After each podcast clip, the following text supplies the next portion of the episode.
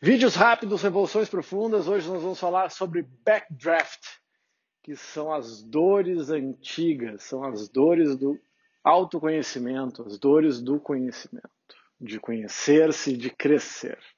Então, eh, é uma pergunta bem comum que me fazem e muitas vezes num tom até meio desesperado, dependendo do momento. Começo o trabalho de autoconhecimento, mindfulness, eu começo a aprender a meditar, eu começo a praticar, melhorar a alimentação, trabalhar a autocompaixão, a bondade, eu baixo a guarda, abro meu coração, me atiro no mundo e começa tudo a doer. Começa a doer, começa a bater na trave, dá dor de cabeça, dor de estômago, uh, desarranjo, dá de tudo. Ah, eu tenho uma crise de choro no meio da aula, né? tenho vontade, de, tenho raiva do professor, quero jogar ele pela janela, fazendo essa transferência básica. Gente, isso é normal. Tá? Primeira coisa, calma. Uh, e esse conceito do backdraft é um, é um, esse é um termo que os bombeiros, eu não sei se deve ser os bombeiros do Brasil devem usar, mas os bombeiros americanos utilizam Todo mundo já deve ter assistido um, um Chicago PD, Chicago Fire, essas séries de bombeiros, assim, quando eles estão chegando para apagar o fogo. E eles têm muito cuidado de não abrir a porta, está tudo fechado e tem fogo dentro, de não abrir a porta, não quebrar a janela e entrar. Porque que acontece? Quando tu quebra uma janela, tu abre uh, displicentemente a tua, a tua porta, a tua janela, no caso, o teu coração, né? Oxigênio novo entra e aquele fogo que estava internamente ali com comburente, ele, ele recebe um sopro de oxigênio de comburente e acontece uma explosão. Daí o termo backdraft. Porque quando eu estou muito contraído, muito tenso uma vida inteira, com medo, medo de avançar, medo do futuro, medo das pessoas, medo do abandono, todos os medos que nos acometem, eu começo a mergulhar nesse trabalho de autoconhecimento, invariavelmente eu preciso me abrir. Não tem outro jeito. Ah, o princípio da arte marcial, se você quer avançar na arte marcial, atacando, todo ataque pressupõe abrir um flanco de vulnerabilidade. E autoconhecimento implica inexoravelmente vulnerabilidade.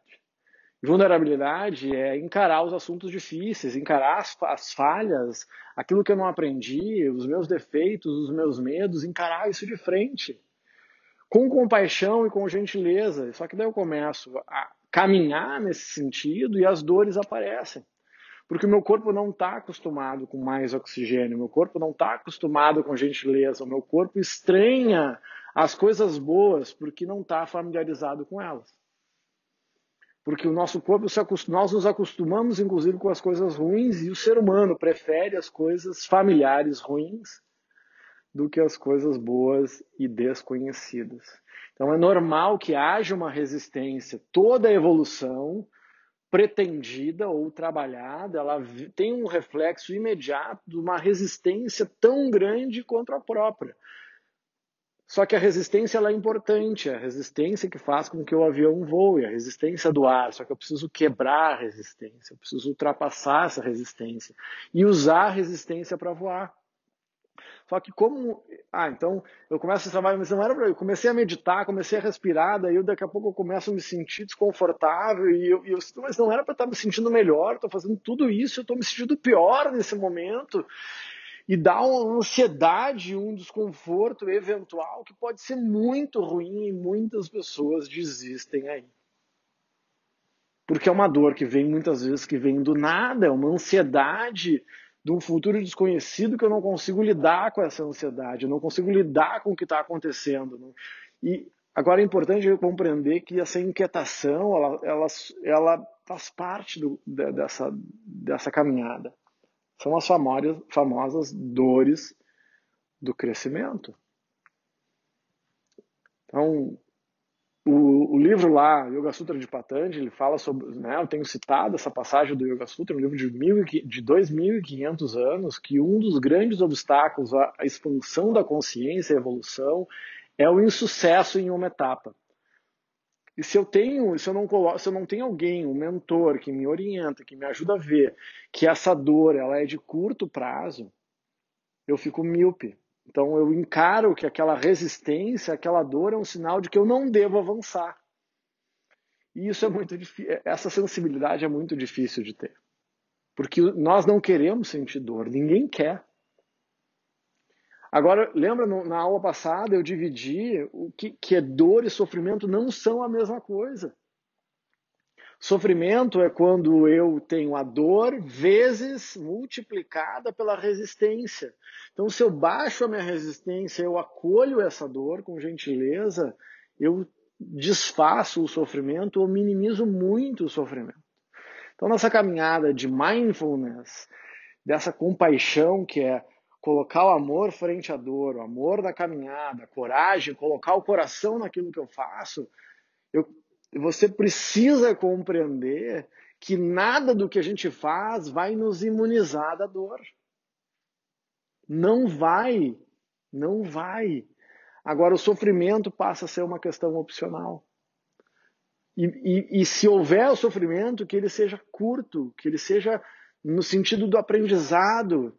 E muitas vezes essas dores elas são muito antigas são cristalizações de comportamentos que não vêm nem são, não, não são nem só nossos, são da cultura que nós herdamos dos nossos pais, dos nossos avós, dos nossos ancestrais que estão incrustadas no nosso DNA e a gente começa a mudar os nossos paradigmas e vai doer.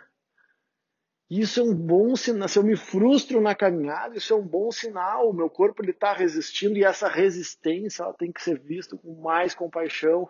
A resistência que o meu corpo está impondo num lugar, muitas vezes, é o grande sinal de que ali está um chamado da evolução.